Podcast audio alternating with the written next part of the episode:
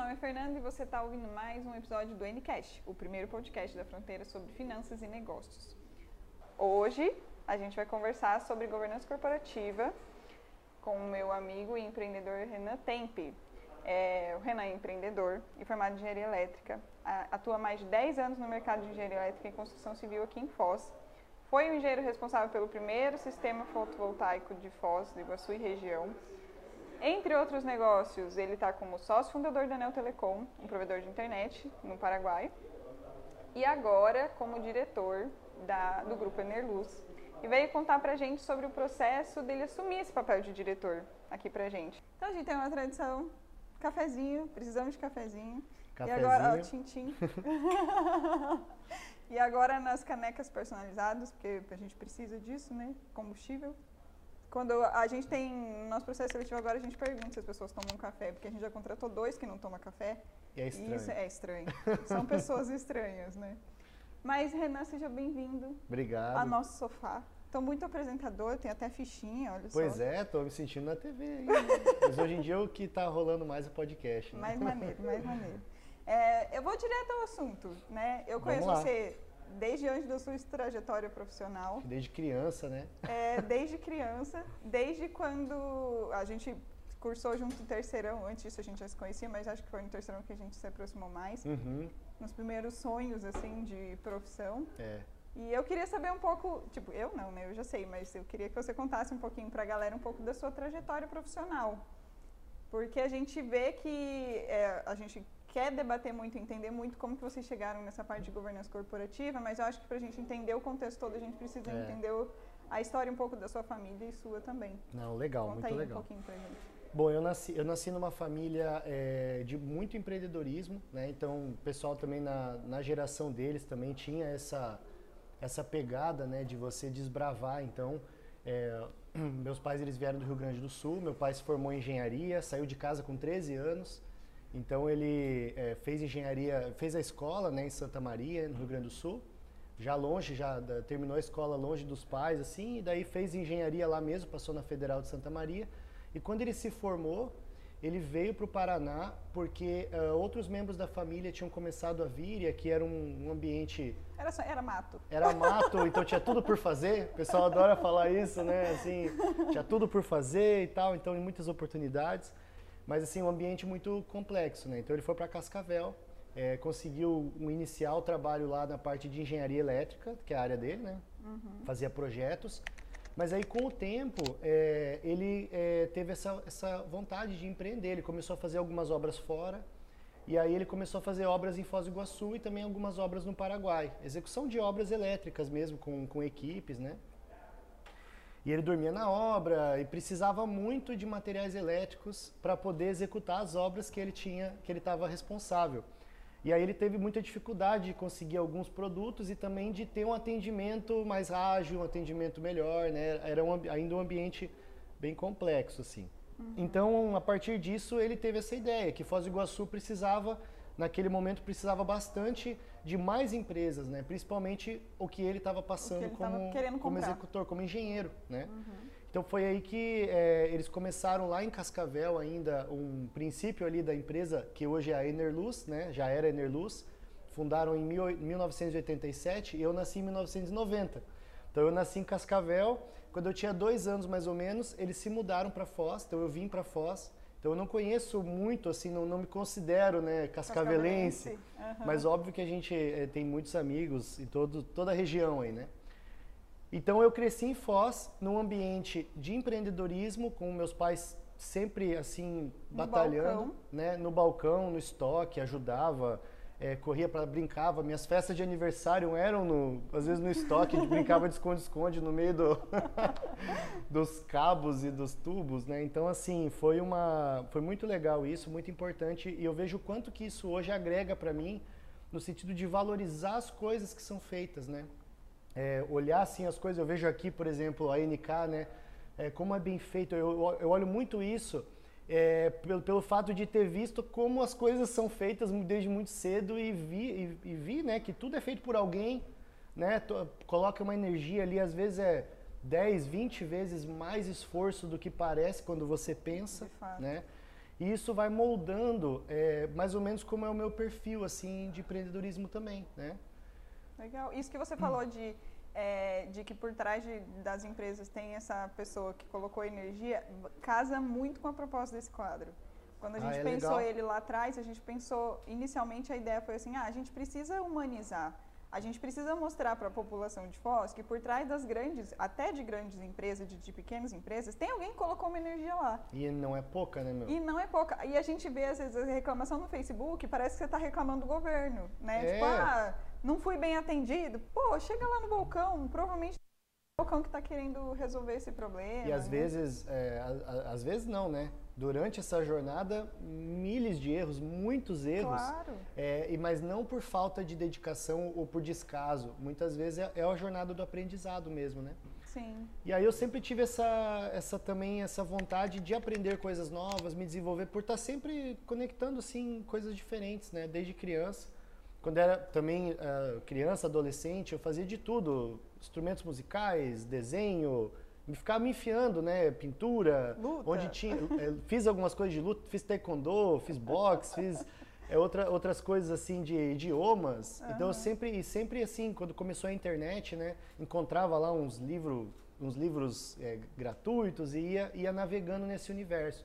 Então eu tô contando isso porque na minha história tem muito disso, essa parte assim de entender que são as pessoas, entender que tem muito mais esforço do que parece, de que não tem fórmula mágica, de que um caso é um caso, outro caso é outro caso. Isso reduz muito a, a expectativa também, né, de que você vai fazer muito rápido um monte de coisas. É, é, meus pais sempre foram muito transparentes em relação à, empresa, então também já ter essa noção de que, pô, se a coisa cresceu muito rápido, ou está endividado, ou alguém botou um dinheiro aqui e agora tem uma expectativa. Aham. Não tem como você, do nada, você fazer a coisa acontecer como muitas vezes tentam contar essa historinha, né? Sim. Muitas histórias de alguém que chegou, achou uma oportunidade, um ano depois estava rico. É. Assim, esse tipo de coisa já não me pega desde cedo por causa disso, né? E eu acho muito legal, porque tem uns anos, eu acho que faz uns cinco anos já, foi você que recomendou pra gente um livro que a gente fala pra todo mundo. Ah, que legal. Que é o livro negro do empreendedor. Ah, Que ele dá os atos dos, do que você não pode fazer. Que é do, um- da, sim, sim, do- da- dos mitos ali, né? Da, É, porque eu lembro, eu lembro muito de você falando assim, ah, é, porque tem muito livro que diz assim, ah, segue por aqui, segue por aqui, como se fosse fácil. E, e não é uma fórmula mágica, não tem como replicar. É. E esse livro, ele trata justamente do oposto. São coisas que você não tem que fazer. Tipo, são coisas que você é, tem que evitar. Tipo, por exemplo, a gente sempre...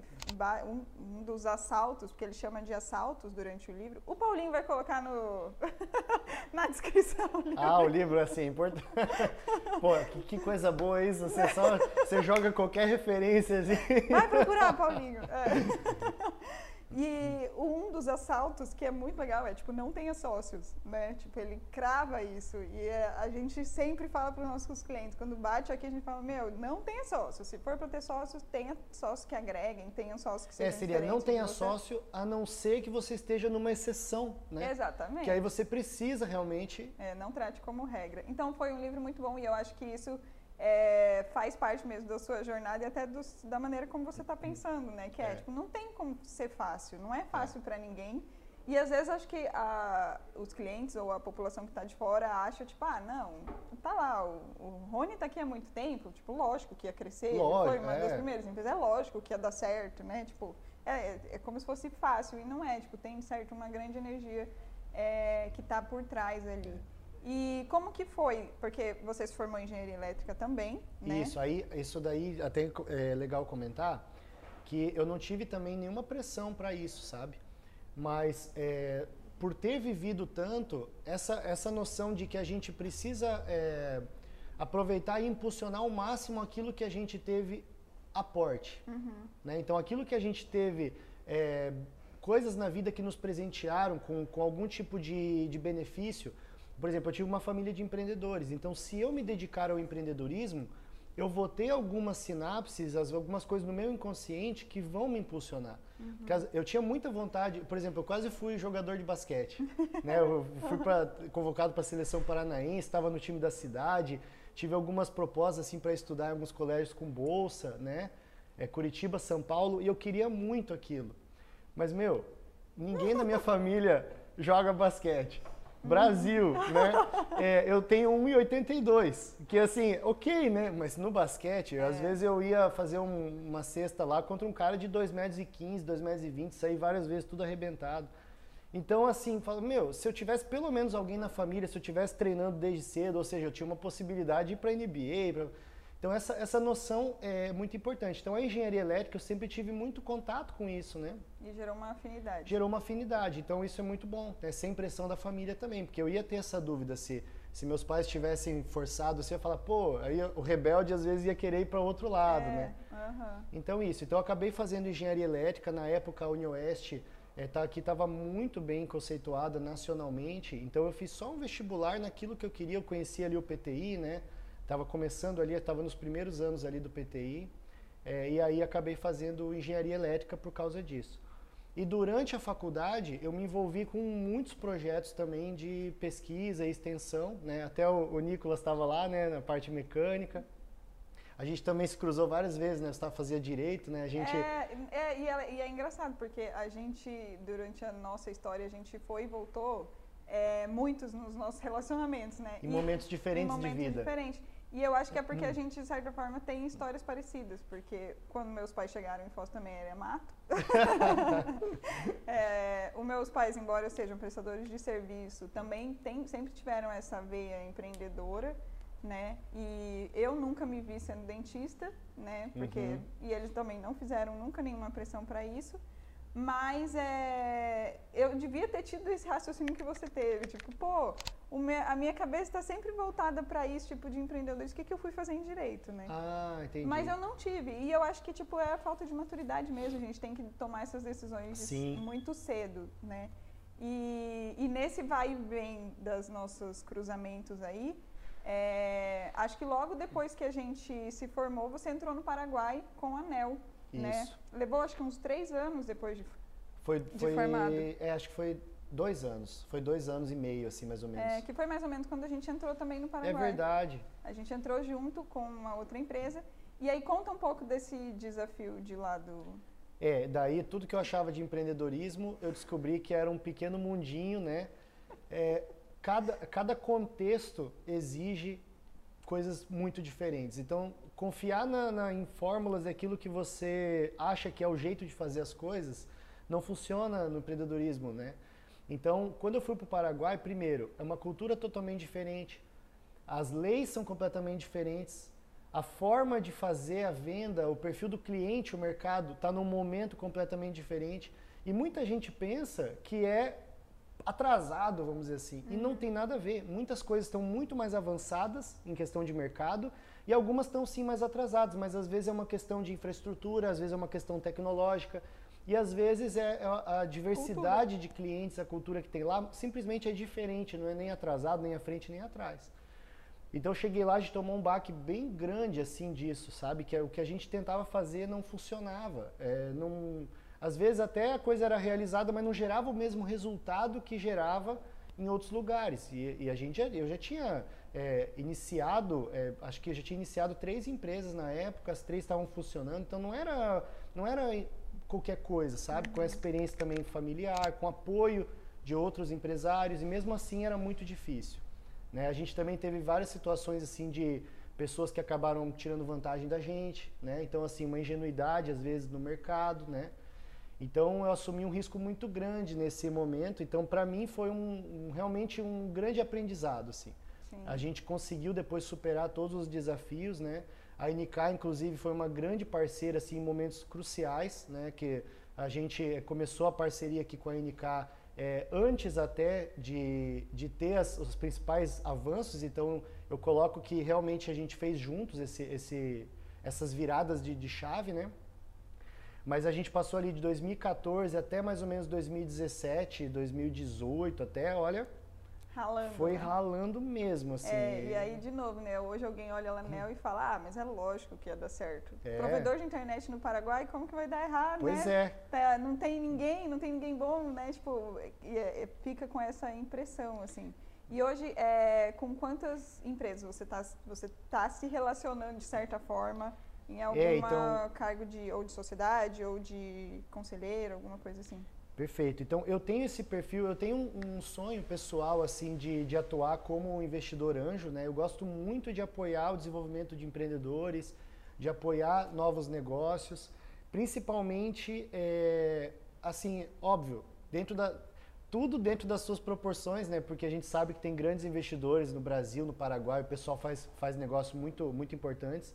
Mas eu sou muito dessa pegada é, de, de negócios que estão começando para essas pessoas que estão começando no empreendedorismo, né?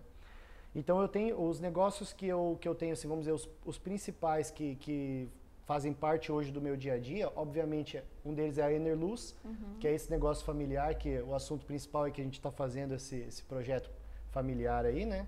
Então tem a Enerluz aqui em Foz e também uma filial no Paraguai. É, a própria Neo Telecom, que foi esse empreendimento aí que, que a gente fez no, no Paraguai e é, ela começou em 2014 com uma outra modalidade que seria só venda e, e, e comercialização ali da internet. Hoje já é realmente um provedor bem grande ali, né? Com outros, outros sócios, obviamente. É, também eu tenho uma participação pequena no, no Colégio Bertone, em Cidade de Leste. né? Fiz um investimento lá com eles, pelo projeto, inclusive. Indico que o pessoal conheça lá um projeto educacional muito legal, né? E em Foz também existe um escritório de arquitetura com uma pegada tecnológica também. A gente é, até conceitua como uma Construtec, né? Que é um- uma empresa é, que desenvolve tecnologias para construção civil e também faz projetos arquitetônicos, que é a Estúdio 01, né? Que é, é bem interessante. A gente está trabalhando com, com a parte é, de realidade virtual, né? Para projetos, com o pessoal tendo uma experiência de obra bem diferenciada. A gente vai ter algumas coisas que vão acontecer nos próximos meses relacionadas a isso. Legal. Em paralelo a isso, também outros, outras iniciativas. né? Respira, né? É. Mas assim, isso é importante. A gente falou assim, nunca tenha sócios, né? Então isso é verdade.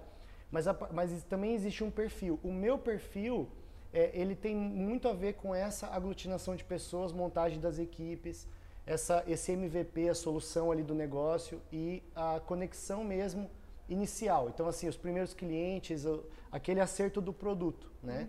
MVP é mínimo produto viável. Verdade, é, me ajuda aí que é, seria o mínimo viável para que a empresa possa começar a rodar e ela se validar ou não, né? Já tive vários negócios também que não deram certo, e, inclusive não deram certo por falta de disponibilidade. Então eu tenho muita clareza dessa fraqueza minha, por exemplo, da- de potencialmente dispersar, né? De não ter foco, porque isso é uma coisa que eu refleti bastante. Como ter foco, né? Mesmo tendo esse perfil que é um perfil que eu me envolvo com muitas coisas diferentes no mesmo dia. Mas existe como? É, é um foco na- no teu papel. Né? Então, qual é o meu papel dentro daquele negócio? Não tentar ser o salvador de tudo, correr atrás de tudo. Já passei muito por isso na própria Neo Telecom, né? Sim. Teve uma época que eu vendia, dava suporte, fazia o financeiro, administrativo e o Bruno, meu sócio lá, também é a mesma coisa, né? Aham. E a gente corria muito, né? Hoje não. Hoje, assim, é, é contar com bons, bom, boas pessoas na equipe, com bons parceiros e fazer a tua parte muito bem feita, né? E realmente dizer não para aquilo quando a coisa tenta avançar em você. Se o negócio for para dar errado porque a equipe não está fazendo a parte dela, não tem como você sozinho salvar o negócio, não, vai, não é sustentável, principalmente agora que existe um risco muito grande de toda a estrutura que a gente está já montando. Se fosse começando do zero, É sim. até pode ser, né? É, essa era, uma, essa era a minha próxima pergunta, até. Era como que você faz para dar conta de tantas. é, porque são negócios completamente diferentes, com estruturas diferentes. Mesmo que É. sejam negócios no Paraguai, né, alguns deles estejam lá, a gente tem um comércio, a gente tem uma parte de educação, a gente tem alguém que presta serviço. E a logística de tudo isso é muito diferente. Você lida com pessoas completamente diferentes, de níveis de educação até diferentes, É. né? Então, é, então para você dar conta de tudo isso, você colocou na sua cabeça o seu papel e o qual é o Isso. papel que você acaba é, desempenhando em cada uma dessas empresas, né? É exatamente, isso. E aí, exatamente. na, o seu papel principal hoje, você pode dizer que é ser o diretor da, da Enerluz. Sim, o meu papel principal hoje é, é o diretor da Enerluz. É um projeto bem desafiador que até me dificulta atuar nas, nas outras empresas, então realmente preciso contar com o apoio da- dessas equipes e tudo. E eu tô lá desde é, março de 2020. Eu entrei três dias antes de começar a pandemia. Foi quando a gente descobriu que estava grávida, olha só. É, então assim, mais uma. Foi muito difícil. É, é. Então, assim, só que, de novo, né? É, sempre com o apoio da, da, da, família, né? A gente não fez nada assim do nada. Acho que isso é. É, e é como é que foi, assim, porque você está envolvido com a Enerluz desde sempre, né? Desde quando você se formou, você tinha a R2 lá, que era... Isso, que a RT2 é um outro, é um negócio que a gente abriu um escritório de engenharia, né? Que eu abri, depois a gente é, conseguiu é, ver que, a gente viu que tinha tudo a ver com o próprio processo da Enerluz e em algum momento a gente incorporou as duas e ficou só a Enerluz. E ficou só a Enerluz. É. Então, então você está sempre, desde sempre envolvido com a Enerluz, mas o seu pai e a sua mãe sempre estiveram à frente desse negócio. Né? Isso. Você é a segunda geração. E como que foi? É, porque eu achei que ia demorar mais, Renan. Não achei que. É, quando o Nicolas me falou, tipo, ah, ele está como diretor, eu falei, mas ele tá ele mesmo? Assim, é. né? Tipo, é, porque eu achei que seus pais não iam sair tão cedo, porque seus pais são jovens. Claro. Né?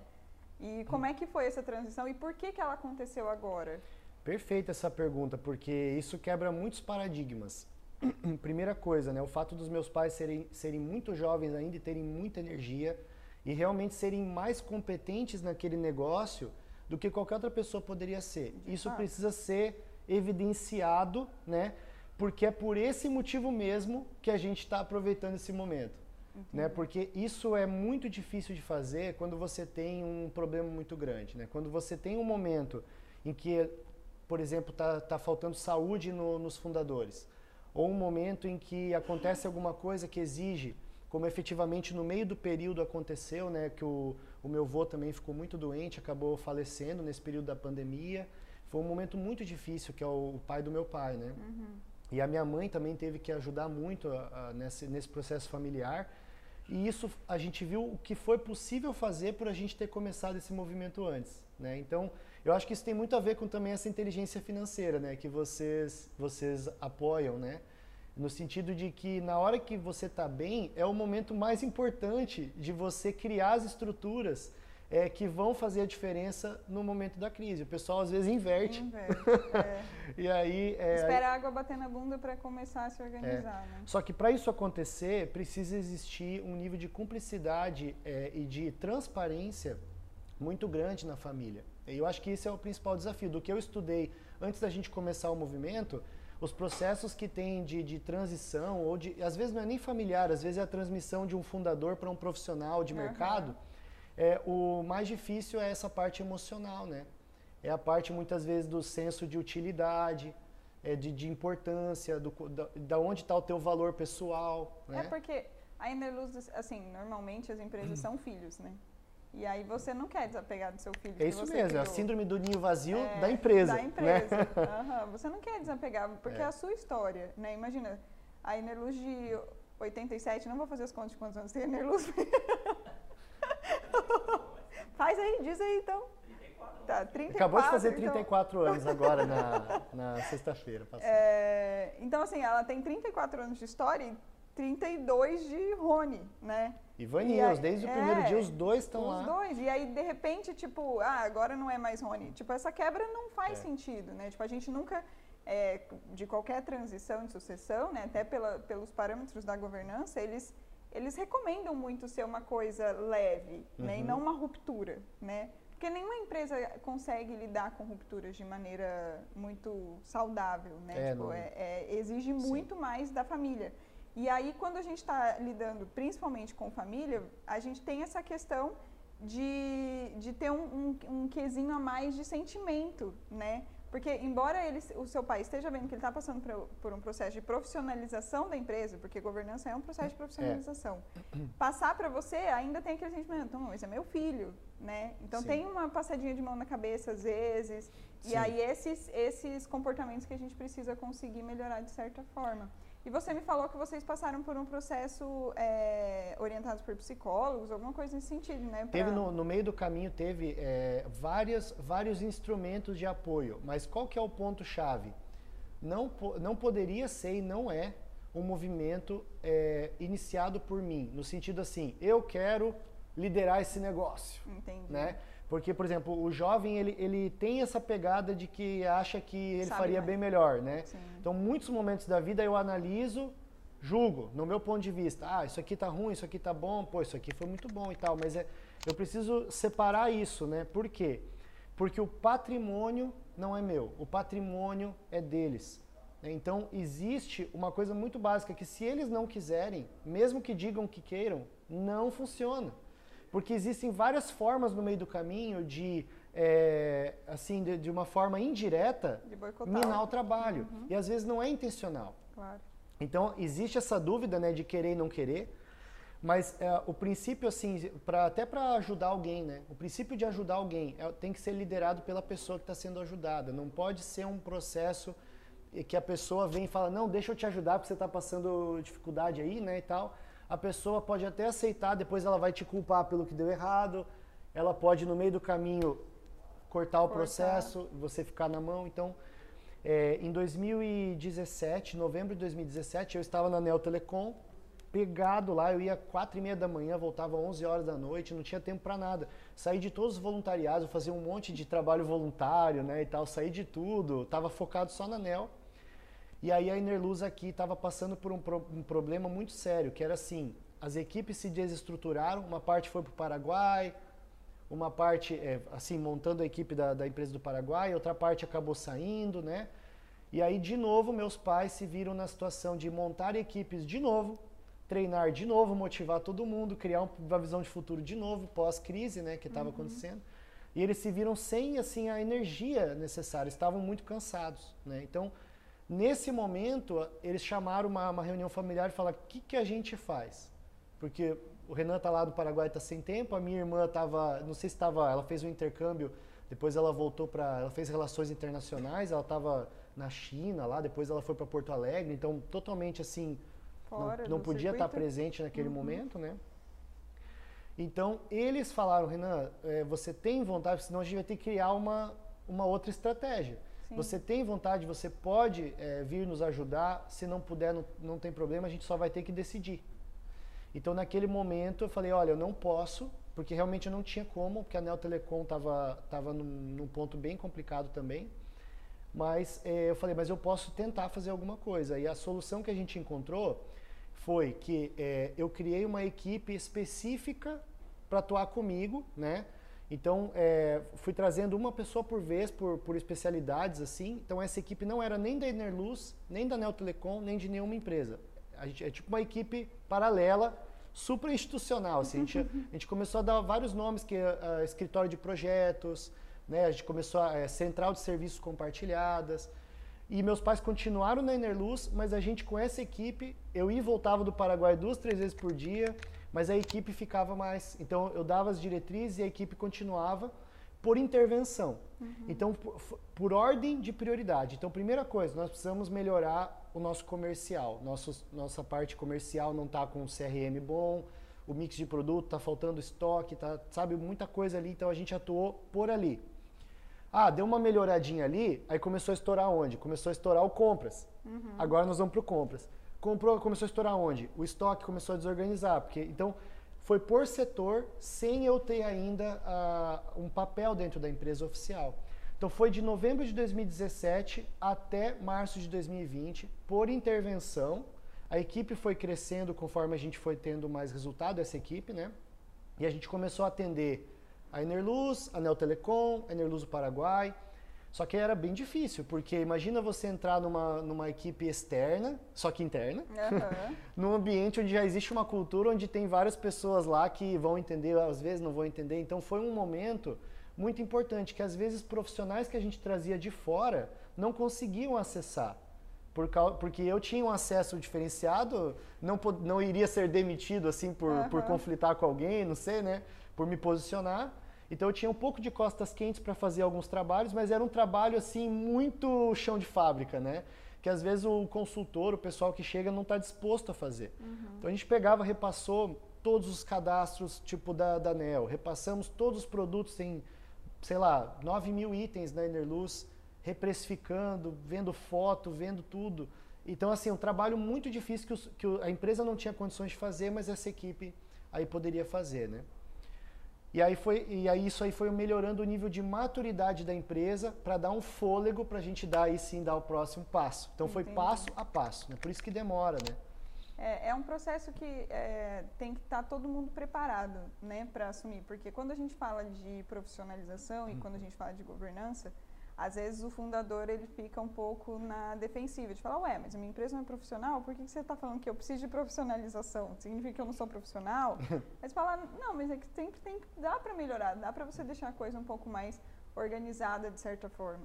Então, o passo a passo que você acha que foi essencial para essa esse começo foi você é, você ser pedido de ajuda, né? Eles pedirem ajuda para você, você começar a poder tomar algumas decisões, né? De nessas intervenções. De ter liberdade de tomar Perfeito. essas decisões, seus pais verem, tipo, ah, beleza, então ele está trazendo resultado. E isso é muito importante, essa equipe atuando naquilo que eles achavam que estava ruim. Sim, Entendeu? Cara, a gente precisa melhorar tal coisa. Eu Falei, deixa comigo. Vou fazer um projeto aqui, vou fazer. Quando precisava de recurso, pouco recurso, porque a gente não tinha orçamento também para fazer Aham. grandes mudanças, né? Inclusive, muitas empresas que a gente viu, é, que a gente foi, foi atrás para ver como que as empresas faziam esse movimento, né? É, às vezes traz um profissional externo de fora que quase quebra a empresa, dá errado. Porque não é à toa que existe essa falta de confiança no processo de Claro. profissionalização. E o que, que eu entendo por profissionalização, né? Não é que o dono não é profissional, mas é que depende do dono para ser profissional. É. Então, assim, o, o movimento que eu estava propondo e o que eu sempre quis fazer, que parece às vezes, várias vezes eu penso, será que eu estou fazendo isso para que eu possa trabalhar menos, né? Claro, é sempre Pode esse é o ser. objetivo. Eu falei, é, mas sabe aquela, aquele conflito de valores? Pô, mas aí eu tenho 31 anos, né? Tipo, como assim, né? Então tem, tem uma dificuldade nisso também, mas a empresa ah, familiar que se profissionaliza a ponto dela manter o DNA, a gente fala o DNA da Enerluz, né? A gente mantém o DNA, as intenções, os valores dos fundadores, sem que os fundadores precisam ficar é, toda hora falando. Não, às vezes não é nem no balcão, às vezes é lembrando, tipo, tem que fazer tal coisa, é tal coisa, é desse jeito. Sim. Isso tinha muito, né? É, muitas vezes pessoas que não compartilham daqueles mesmos valores, se você está todo dia falando para fazer daquele jeito e brigando quando a pessoa não faz, a coisa vai sair daquele jeito, mas a pessoa não vai naturalmente é, replicar aquilo, Sim. né? É, é, um curso que eu fiz no INSPER foi muito legal sobre empresa familiar, que eu nunca esqueço o que o professor falou, foi assim, as empresas familiares, elas têm uma magia, que é um sentimento e um apego, que é o que a gente falou lá atrás, pelo filho empresa, que às vezes um acionista ou outras empresas, tipo, não tem. Não vai ter. Né? Então, e isso, de certa forma, foi passado no seu DNA. Então, você cuida da Enerluz, tipo, com o mesmo carinho, né, de certa É. forma, que os seus pais, mas com um olhar diferente de profissionalização, de seguir por um caminho de, de melhorar processos, de, de focar em, em cuidar de coisas que, às vezes, eles não teriam tempo por né, a coisa ser tão grande e eles não terem tudo sob seu controle. E fazendo uma linha que eu ali não sou o filho. Sim. Eu sou ali um ia- diretor. é, eu ia te perguntar, você acha que nesse processo todo, se você não fosse o filho, iria dar o mesmo resultado? Então, foi o que eu propus para eles. Eu falei, a partir do momento que a gente encontrar a gente ou alguém ou vocês encontrar alguém melhor que eu para ser diretor, porque não é só competência profissional. Eu tenho certeza que tem gente com muito mais competência profissional de diretor. né? Eu sou um diretor bem ruim, para falar a verdade. Tô aqui, ó. Eu tô trabalhando muito para aprender o que faz mesmo, para não me perder no operacional, no tático, né? É, essa parte, eu sou muito mais voltado para estratégia, mas me coloca no meio de um monte de gente que está querendo fazer um negócio, quando eu ver, eu tô lá fazendo junto e aí a parte estratégica demora mais para fazer. Então, é, se encontrarem alguém melhor, a gente tem que trocar na hora, porque é do meu interesse que a empresa chegue no resultado. Não é algo para atender a, a mim, você. não é algo que exige para atender a eles no âmbito emocional. Tem que atender a eles como sócios, né? Tem que manter o DNA, aí sim, para atender ah, essa cultura, ela, ela precisa ah, atender, porque uns- a gente várias vezes abre mão de resultado financeiro, assim, no sentido de determinadas coisas que durante 30 anos foi construído pela marca, né? Estamos passando por isso agora, que a gente teve vários eh, problemas com essa tempestade aí e tal, às vezes com clientes, né, e tal, a gente tem que atender, tem que fazer, porque é isso que gera a confiança, né? Então, isso daí é, é, é o que foi um, uma linha crucial. Porque no momento em que eu não, por exemplo, eu preciso de autonomia como profissional, mas eu não estou atendendo, não precisam me aguentar. Né? Não, não, tem, não tem essa dependência, não tem essa carência também, então isso Mas, é muito de certa sério. forma, esse processo todo funcionou muito porque você era filho e tinha costas quentes, e, e, não só por isso, mas também pelo fato de você saber qual era a cultura da empresa. Né? Exatamente, por tipo... isso que eu ainda estou, no sentido que isso daí também gera para eles uma confiança de que me torna, nesse momento, o mais adequado para aquele cargo. Sim. Mas a partir do momento que isso não for mais necessário, eventualmente verdade. eu não sou mais necessário. E aí eu vou ter o mesmo processo que eles passaram, lógico que bem mais simples, porque eu não, não fiquei lá por 30 anos, né? Uhum. Mas esse, esse, desapego, entre aspas, mas assim, você realmente está lá em função do, da prioridade do momento da empresa. Legal. E não tá lá por porque você porque você é filho tá forçando a é, barra, é, uhum. exatamente. E aí quando você assumiu, vocês porque você falou, ah, seu pai é, que em determinado momento seu pai convocou uma reunião de família. Naquele momento, né? sim. E aí de, você vocês já tinham um conselho de família que a gente pode chamar antes ou eram reuniões informais? Você acha que hoje vocês têm um conselho formado? Como que é esse processo? Assim, ó, é, do que eu entendo de conselho, tá? Eu diria que a gente está numa. De, um, de 0 a 10, a gente está numa nota 5 ou 6. Também por questão de timing, de momento, porque a gente está no meio do processo, não está concluído ainda, né? Uhum. Pode ser que dê certo, que dê errado no futuro, a gente está no meio do processo. Mas nós já tínhamos, desde sempre, a gente tinha, assim, de vez em quando, algumas convocações de reuniões familiares para a gente conversar, né? Então Uhum. isso sempre foi muito importante, é, inclusive envolvendo a minha irmã, que está de fora, né? Mas nunca envolvendo a, a empresa, Uhum. necessariamente. A gente falava um pouco sobre, sobre o que, que a gente quer, como que a gente está, né, e tal. Então, assim, em questão de conselho de família, é, a gente não tem uma estrutura formal de conselho de família. Mas a gente vai chegar lá. Hoje o que a gente tem é uma a gente tem uma, a, como é tudo tipo assim é, empresa e família praticamente as mesmas pessoas. Sim. A gente usou durante muito tempo o mesmo momento que a gente fazia a reunião do conselho administrativo, que isso a gente estruturou melhor, né? A gente, no final ou no início, a gente dava um pouco de vazão para essas coisas de família. Mas o que a gente fez, sim, foi um processo não de, de estrutura formal de conselho, mas buscar entender com transparência os reais interesses é, de todos. Os interesses pessoais de todos, livre da empresa, né? Uhum. Então, assim, para onde as pessoas querem ir? Então, os meus pais eles têm um, um sonho, por exemplo, de, de, viajar de trailer, vamos dizer, pelo Brasil, né? Eles, o meu pai adora andar de jeep, vamos dizer, então eles não tinham tempo. A minha mãe estava sempre na empresa, não tinha tempo de viajar. Ela adora viajar com as amigas, por exemplo. Então existem algumas intenções dos meus pais que conflitavam, assim, porque eles não querem se aposentar, mas eles Sim. querem aproveitar um pouco, né? Passar a vida, nunca, nunca usufruíram, né, da, da do, do, do patrimônio que eles construíram durante tanto tempo.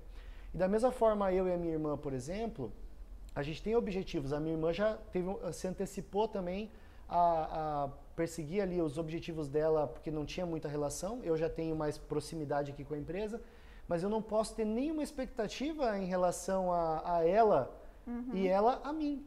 Mas o patrimônio é dos dois. Sim. Então a gente precisou alinhar tudo isso e a gente teve essas conversas assim, foi montando esse quebra-cabeça com calma, né?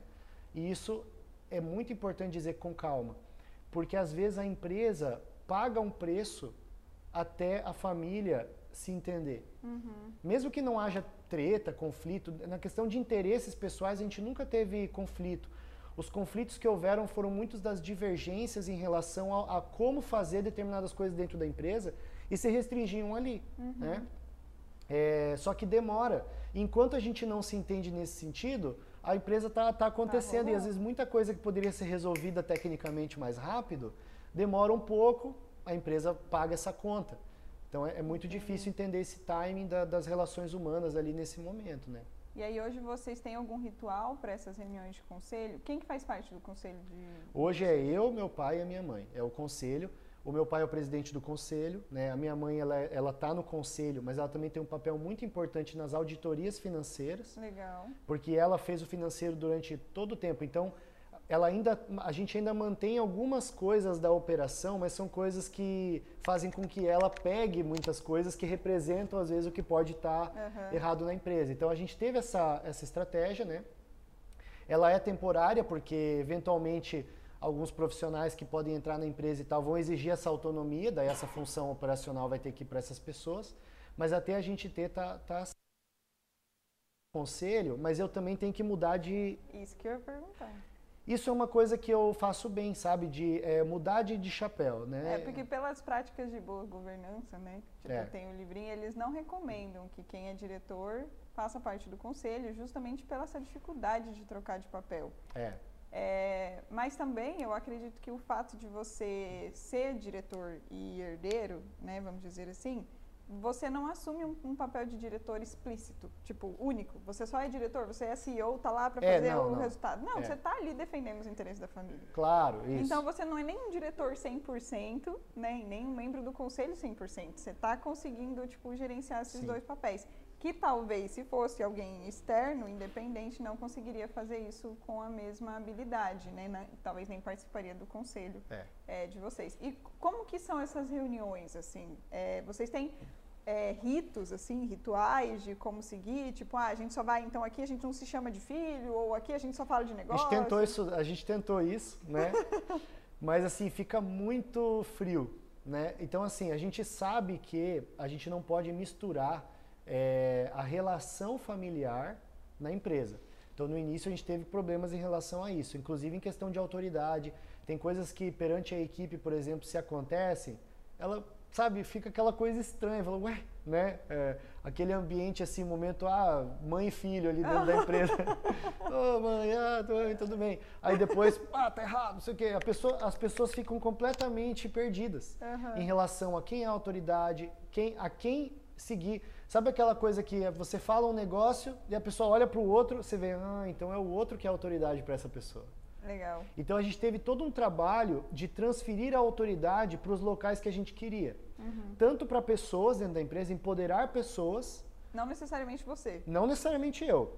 Eu também, então, perante as pessoas, e às vezes até com situações assim, é, olha, é, vamos fazer tal coisa. Aí a pessoa vai lá, em outro momento, fala lá com meu pai ou com a minha mãe, e meu pai e minha mãe não sabendo que a pessoa tinha falado comigo, fala uma outra coisa. Aí a pessoa pega e faz o que minha mãe e meu pai falaram. Depois ela vem conversar comigo sobre alguma coisa e chega coisa diferente do que a gente combinou. Cara, eu não me responsabilizo. tipo, tchau. Se vira. Não, mas e agora vai ter prejuízo? Vai reclamar com eles.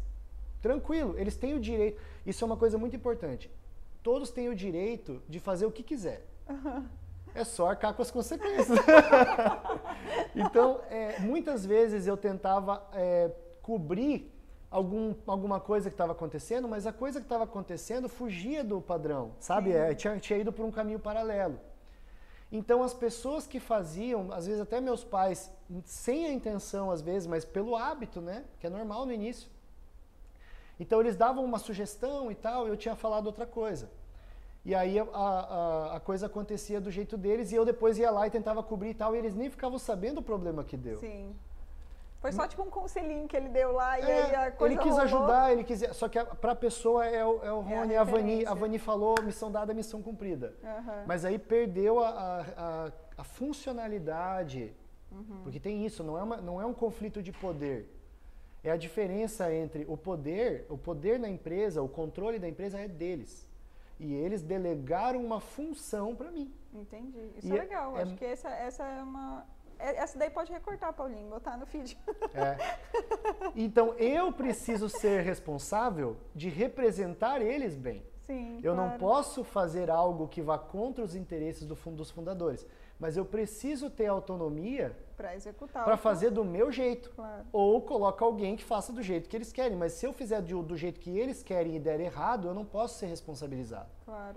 porque eu só, só executei. Uhum. Então isso eu posso dizer que é um, um ritual. Entendi. O ritual não é bem um ritual da reunião, mas a gente sempre na reunião faz, faz essa, esse lembrete ou essa- esse repasse. Ó. O que está sendo feito é isso, isso e isso. Ah, eu discordo. Tá, mas espera aí. A gente sempre volta. Onde nós queremos chegar, a gente concorda? Aham. O risco que a gente está assumindo é isso mesmo? Esse é o objetivo e tal? É. Então, eu gostaria de fazer assim, mas eu quero eu escuto, né? Eu escuto o que eles querem, o que eles gostariam de fazer e como. Aí muitas vezes eu, eu mudo a forma que eu tinha pensado, porque cada um tem um ponto de vista e com, com, certeza toda vez que a gente seguiu o caminho que os três contribuíram, é, foi sempre o melhor caminho. Até hoje não teve nenhuma vez que, que isso deu errado, né? Só que, só que eu preciso é, ser convencido. Sim. Eu sou cabeção. né? Então eles precisam argumentar comigo para que eu faça do, daquele jeito, né? Tá. E só que daí eu também eu tenho que me responsabilizar, né? E, e aí muitas vezes, até hoje, inclusive, eu pago esse preço. Muitas coisas que eu faço não dão da melhor forma. Aí eu tenho que ralar, né? Então trabalhar mais horas, fazer. Então assim, também não cobro eles de que eu estou trabalhando Sim. até de noite. Não é por aí, né? Então isso tem funcionado muito bem. E nas reuniões a gente tem algumas coisas, né? A gente sempre revisa a identidade organizacional para reforçar esse DNA. A gente reescreveu, refez toda a parte de missão, valores, visão. Então está todo mundo se sentindo representado. Então no rolo compressor do dia a dia meio que você vai, vai, esquecendo, vai esquecendo. então a gente sempre traz isso. É, a gente já está fazendo é, fechamentos financeiros também, porque é, isso a NK ajudou muito a gente na Neo Telecom também, né? da gente realmente ter primeiro esses dados, esses indicadores, para a partir daí tomar decisões. Antes tinha muitas decisões baseadas em percepções. Então, assim, uhum. tá muito caro, né? Temos que reduzir custo. Fala, é verdade, mas quanto? E qual é a causa? Não, não sabia direito, sabe? Ah, tem muita gente, mas aí você vai ver é que você está fazendo muito estoque.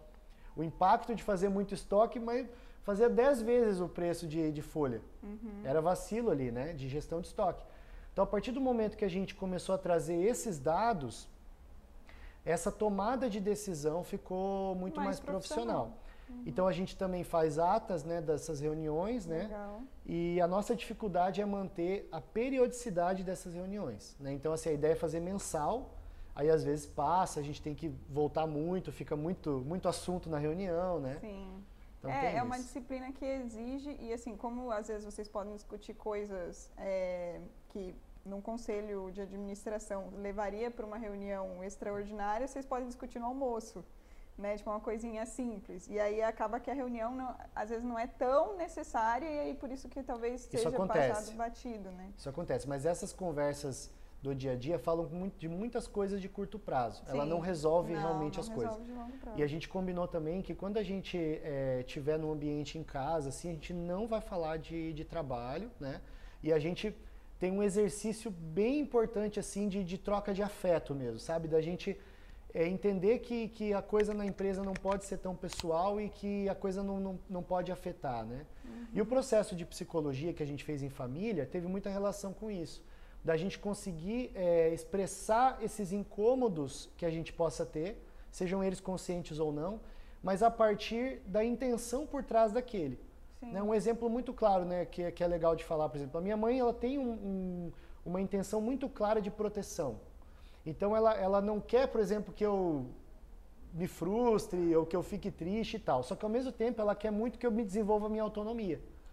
Então o que, que ela faz? Ela mesma muitas vezes me pressiona, porque ela está no ambiente controlado, mas para ela ver eu evoluindo. Só que isso acaba indo em conflito com as coisas às vezes que eu tenho que fazer. Uhum. Só que a intenção dela é o quê? Me preparar para que eu lide com aquilo também. Entendi. Então, a partir do momento que a gente tem esse entendimento, qual é o debate?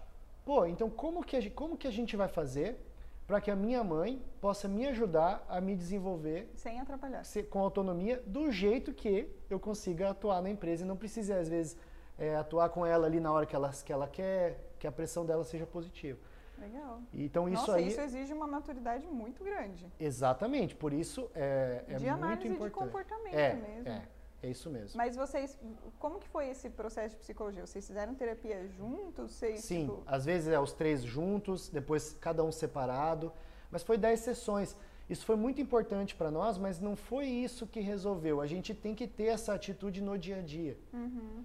Né? Ah, não, mas isso eu acho que gera, abre porta para comunicação, né? Sim. Isso abre porta, tipo, ó, às vezes, sei lá, antes disso daí, antes de vocês fizerem, passarem por esse processo de psicologia, quando você se sentia pressionado por sua mãe, você ia ficar se questionando, ué, mas o que está acontecendo? E aí a sua mãe é, ela, não tá Será que ela está que querendo que me tá... sabotar? É. Será que ela não quer que o processo aconteça? Nada a ver. Será que ela não quer passar para mim, de não fato? Quer, exatamente. Não quer que eu seja? E aí você entra E é justamente porque ela quer. É. Ela quer que tem, ter confiança em mim para poder passar logo. Para ela ter confiança, ela precisa que eu desenvolva algumas coisas, mas ela às vezes não verbaliza. Então ela vai me pressionar para eu me desenvolver, porque é o jeito que ela tem Sim, de fazer aquilo. legal. Isso é bem então, legal. se você fosse dar conselho para quem está pensando em passar por esse processo, é, quais você, seria, você diria que são assim os principais pontos chaves que fizeram muita diferença no processo de vocês? Legal. É difícil essa muito pergunta. difícil. Pa- Acho que vou te ajudar. Tá? O que eu aprendi do que você falou, que eu diria para outra pessoa. É, eu acho que essa questão da psicologia eu achei bem legal. Você trouxe também o fato de ir com calma no tempo. Isso é bem mais difícil do que parece. Porque enquanto você tem calma, a grana tá E saindo. a coisa tá rolando, A né? coisa tá rolando, vem problema, você quer que é resolver logo. assumir um, a- um avião voando, É. né? Tipo, você não pode é, pousar o avião para tomar decisão. Você tem que assumir e trocar de, de, de direção ali Uhum. com o avião rolando. Com o avião voando, né? É, então, acho que calma e no processo, sem pressão, esperar os diretores e os fundadores é, atuais pedirem ajuda. Acho que é outro... Isso aí é, é muito importante. E talvez eles nunca vão pedir. Porque eu já vi muitas empresas que o dono vai até o final, daí quando não tem mais jeito, aí entra um monte de gente para tentar fazer a transição e dá, às vezes dá muita coisa errada. Sim, Mas é um direito dele. é um direito. Isso E é muito esquece, importante, né? a gente esquece. Eu acho que uma dica, uma dica muito importante é, que tem a ver com o meu temperamento é que não é um projeto pessoal de realização pessoal. Caraca, esse é, É, isso não pode ser uma coisa individualista. esse é difícil. É. Acho que para todo, para todo mundo que assume. Porque acho que é tem uma questão de perfil mesmo, né? Se você tem um perfil de assumir uma empresa, é porque você curte Por aquilo, porque é, você tá à frente. E aí, normalmente, essas pessoas, tipo, meu, então é meu projeto, minhas coisas. Muita aí, coisa para coisa dar certo, a maioria das coisas é, você precisa dar o mérito é, justo né, a todos que estão participando. É, se a pessoa está num projeto individual, ela fica sozinha. E é isso que dá errado, porque assim, primeiro, eu não falei nada da equipe. Às vezes, os colaboradores mais antigos é, se tornam é, um pilar dentro do processo de transição que às vezes vai contra o jeito de trabalhar de sempre deles mesmos. Então, como que você vai fazer? Às vezes tem mágoas e ressentimentos ali. Só que o mérito de ter, de, de eles terem trazido muitas vezes eles, meus pais, a, a empresa até o momento, né? E quando começa a chegar gente nova, essas pessoas novas vão entender mais rápido que, por exemplo, ah, o diretor é o Renan, por exemplo. E aí cria-se duas, duas, duas coisas dentro da empresa. né? Isso aí é receita para dar errado. Ou vem alguém de fora que assume uma posição de liderança. Chegou o cara que vai salvar o negócio todo. Aconteceu várias vezes da gente tentar trazer pessoas de fora, falar, cara, assume determinada coisa e resolve. Você chega lá, as pessoas que já estão ali põem o cara no bolso. Não tem o que fazer. Não então, é, o processo de não ser um trabalho individual e de você realmente deixar bem claro quais são os problemas, qual é o nível dos problemas, aí vai ficar todo mundo chateado, porque às vezes o que você acha que a empresa está tá muita coisa errada, o pessoal às vezes quer ser reconhecido, mas ser transparente com a situação, né? E aí começar um. Aí que é a calma, né? Porque a calma tem muito a ver com o timing que a coisa anda Que é, por é si tato um pouco, né? Você conseguir analisar o ambiente e, e tomar as decisões olhando todos os, todos os peões que estão ali nesse xadrez, né? Todas essas peças. Mas então, o projeto não pode ser individual e o projeto não pode ser pessoal. Exatamente, não Né? pode ser pessoal. Tipo, não é um projeto que você vai conseguir fazer sozinho e não é o seu projeto. É, né? então eu Tipo, tenho um lema assim, por exemplo, de vez em quando eu penso, eu penso du- tem duas coisas que eu faço às vezes, eu chego na empresa, tem aquela carga da semana, né? Às vezes você chega falando, nossa, vou ter que fazer aquilo, não, não anda, né? Então isso prejudica, né? Então eu chego na empresa, eu penso duas coisas. É o meu melhor em prol do melhor para todos, inclusive eu, né? Então, assim, aí você já começa a pensar coisas diferentes, porque às vezes você quer reivindicar o que você quer, né? Então aí você começou a, a ser, começou a sugar o ambiente. E a segunda coisa é, pensa na referência do que tem de, de mais avançado que o que eu conheço. Pensei, o que essa pessoa faria aqui, né? Às vezes vem algumas ideias que eu tinha condições de pensar, mas quando eu estou pensando, entre aspas, por mim mesmo naquele dia, eu fico na, naquela coisinha. Mas quando eu expando para. Cara, se eu pensar aqui, o que que. Vamos pensar, eu tenho alguns empreendedores, né? Ah, Flávio Augusto, Jorge Paulo Lemos, seja lá o que for. Esse pessoal, assim, o que, que o Flávio Augusto faria aqui nesse departamento comercial? Pô, ele faria tal coisa, óbvio. Por quê? Porque eu estou olhando muitas vezes é, para fora, né? Então essa dificuldade, às vezes falta de autoconhecimento, o desafio da família misturado com a empresa, ele dificulta a nossa lucidez. Então eu chego na empresa limpo como se eu estivesse entrando na empresa hoje, começando hoje. Então você faz um diagnóstico daquele dia, naquele uhum. momento cheguei. E aí esses dois pensamentos juntos, cara, normalmente vem assim, a prioridade hoje é essa, não tem jeito. Isso ajuda muito na, na motivação também, Legal. porque é, tem momentos que e ajuda você a manter o foco. Foi uma coisa que você falou que era uma dificuldade sua, isso, né? É, tipo, isso é verdade. Aí é o seu papel ali dentro, de certa forma. É. Muito legal, Renan. Agora vem a pergunta que você vende a gente, entende? Uhum. Até vendi em alguns momentos é, já, já, na vendeu. conversa. O Paulinho já está recortando ali para postar. Mas é, como que a NK te ajudou? Claro que a gente ainda não atende a Enerluz, embora a gente conheça a empresa há muito tempo. A gente atuou muito com a ANEL, que foi Sim. esse, talvez, me arrisco a dizer, o maior desafio que você passou né, nesse processo todo. Sim. Que a gente acompanhou a história e as passadas de perna e tudo que rolou nesse Paraguai todo aí. E, e a gente viu o crescimento da ANEL de uma maneira muito bacana, né? Mas a pergunta é, como que a te ajudou nesse processo da ANEL? Porque no processo de governança, não sei se a gente conseguiu influenciar alguma coisa. Também ajudaram. Assim, quando eu estava, primeiro, quando eu estava trabalhando nesse processo de governança, eu busquei várias pessoas para conversar. Talvez vocês não, não se lembrem, porque foi sempre assim, né, que a gente tem essa proximidade. Mas conversei com vocês dois sobre as ideias, né? É, tive indicações lá de, também de material para ler, né? Então, é, também busquei outras pessoas. Então, na, no processo da governança, Primeira coisa, eu vejo que uma das principais coisas que, que eu tenho aprendido é em você realmente ter ao seu lado pessoas é, que, que se especializam nas coisas. Né? Então, isso foi uma das coisas mais importantes, porque na hora que você está lá no dia a dia, você até pode ter aquela informação, mas você não acessa tão fácil, porque a tua cabeça está cheia. Às vezes, alguma pessoa de fora que se especializa, ela vai ser muito mais assertiva num comentário, numa coisa. Então, no âmbito pessoal, a NK sempre me ajudou com isso, né? Então, pelo relacionamento que eu tenho com vocês, mas por ter no dia a dia a gente é, participa de outros, outros projetos juntos e tal, então a gente está sempre conversando, né? Até o, o Nicolas, né? E, e, e, você também, Fer, é, falaram comigo sobre até investimentos na parte pessoal, como poder estruturar e tal. Isso aí foi muito importante, né? Mas na época da pandemia, tudo. Que até hoje eu mantenho essa, essa linha que a gente conversou naquela época. Em paralelo a isso, na Neo Telecom, é, a gente tem muita dificuldade numa empresa é, nova e numa empresa que cresce rápido e também numa empresa de âmbito familiar e, e esse tipo de coisa, em ter informações confiáveis para tomada de decisão. Né? E quando você não consegue ter informações confiáveis, você toma uma decisão e na semana seguinte você quer tomar outra, porque a, a informação que apareceu agora, ela conflita com a que era da semana passada. Uhum. E você não tem o registro então você esquece da, do que norteou a tomada de decisão anterior. Às vezes você até duvida que foi você mesmo que decidiu aquilo e fala, não, não, alguém decidiu isso daqui, não é possível que eu decidiria isso. Mas é que a base de decisão estava errada. Uhum. É, então, a principal coisa que eu vejo que a NK é, proporcionou para nós na Neo Telecom foi antes até da gente ter buscado investimento externo, da gente ter resolvido muitas coisas na, na empresa, é, foi a gente ter organizado as informações. Né? E, e, a impossibilidade que a gente tinha de fazer isso por conta própria, mesmo dedicando muito esforço. Né? Então, assim, eu mesmo, eu estava no financeiro, fazia o caixa, e eu tentava fazer o fluxo de caixa, tentava fazer os indicadores financeiros, mas eu estava no meio do fluxo de caixa, ligava cliente, é muito difícil.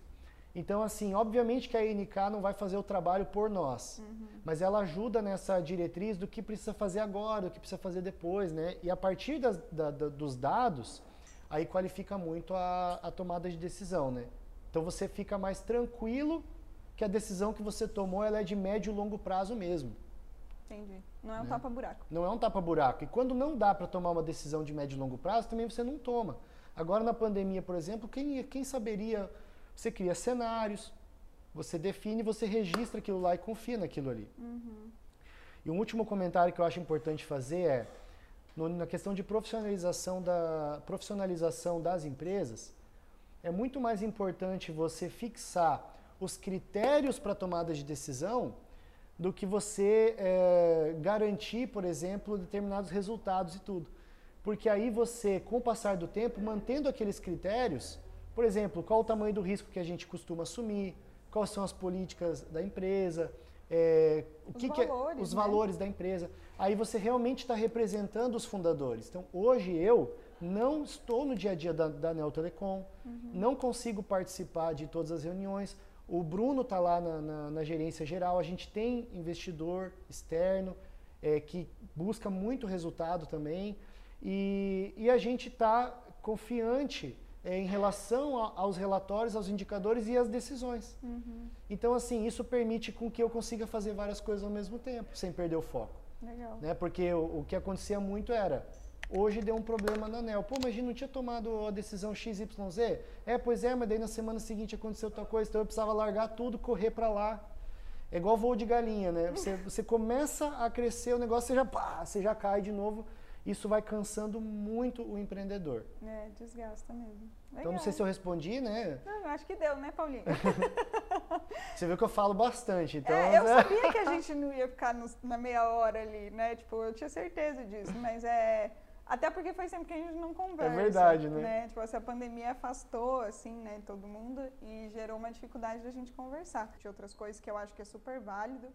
É, gosto muito de conversar com você. Acho que hoje foi um bom aprendizado, porque assim, a gente já leu muito, já estudou muito sobre governança, mas na prática a gente sabe que não é tão fácil. Não é, é seguir um manualzinho de boas práticas, porque nem sempre dá certo. A velocidade é extremamente importante para conseguir aplicar tudo da maneira correta. E eu acho que vocês estão conseguindo fazer isso da melhor maneira que vocês estão conseguindo. É. Né? que tem que ser bom para todo mundo nesse momento. Não, não é exigido hoje vocês terem um conselho de administração carregado, porque não, não tem necessidade. Então faz à medida que é possível e à medida que é melhor para todo mundo, isso. inclusive você mesmo, é. né? e eu acho isso super, super legal. Muito obrigada por oh. vocês terem, por você ter vindo aqui, é, por ter compartilhado todo esse passo a passo. Eu acho que para quem está pensando em governança, eu acho que foi uma conversa bem rica. É, Acho que vale a pena a gente conversar mais e explorar mais esses assuntos em outro momento, porque provavelmente daqui a um ano vai ser outra estrutura que você vai, tá lá, vai ter lá na Enerluz. Mas a gente está aqui para o que você precisar. Tá muito tá bom? bom? Muito Tamo obrigado. Obrigado mesmo. Eu, foi a primeira vez que eu conversei um pouco sobre essa, essa transição que a gente está fazendo, né? A gente sempre fala de outros assuntos. Sim. Então estou muito feliz de ter compartilhado um pouquinho aí, tentar trazer um pouco de realismo também da minha experiência em relação a isso, né? E eu fico totalmente aberto. Se tiver alguém que está assistindo aí que, que esteja passando por isso, quiser procurar a gente para ver como foi feito, porque tem muita diferença entre as empresas também, né? Do que dá para fazer ou não. E depois eu posso ver alguns materiais ali que eu usei como referência para fazer na empresa, para colocar na descrição ali, né? Não, Porque isso me ajudou demais também. E super indico a NK também para vir conversar sobre governança, né? Porque me ajudou sim. Legal. Gente, se vocês tiverem alguma dúvida, pode mandar, a gente manda para o Renan e resgata essa resposta aí. Se a gente souber responder, a gente também ajuda. E quem vocês quiserem que a gente chame aqui para o próximo Conta Aí, marca aí nos comentários que a gente vai convidar e trazer essa pessoa para trazer mais conhecimento para a gente sempre. Muito obrigada. Valeu!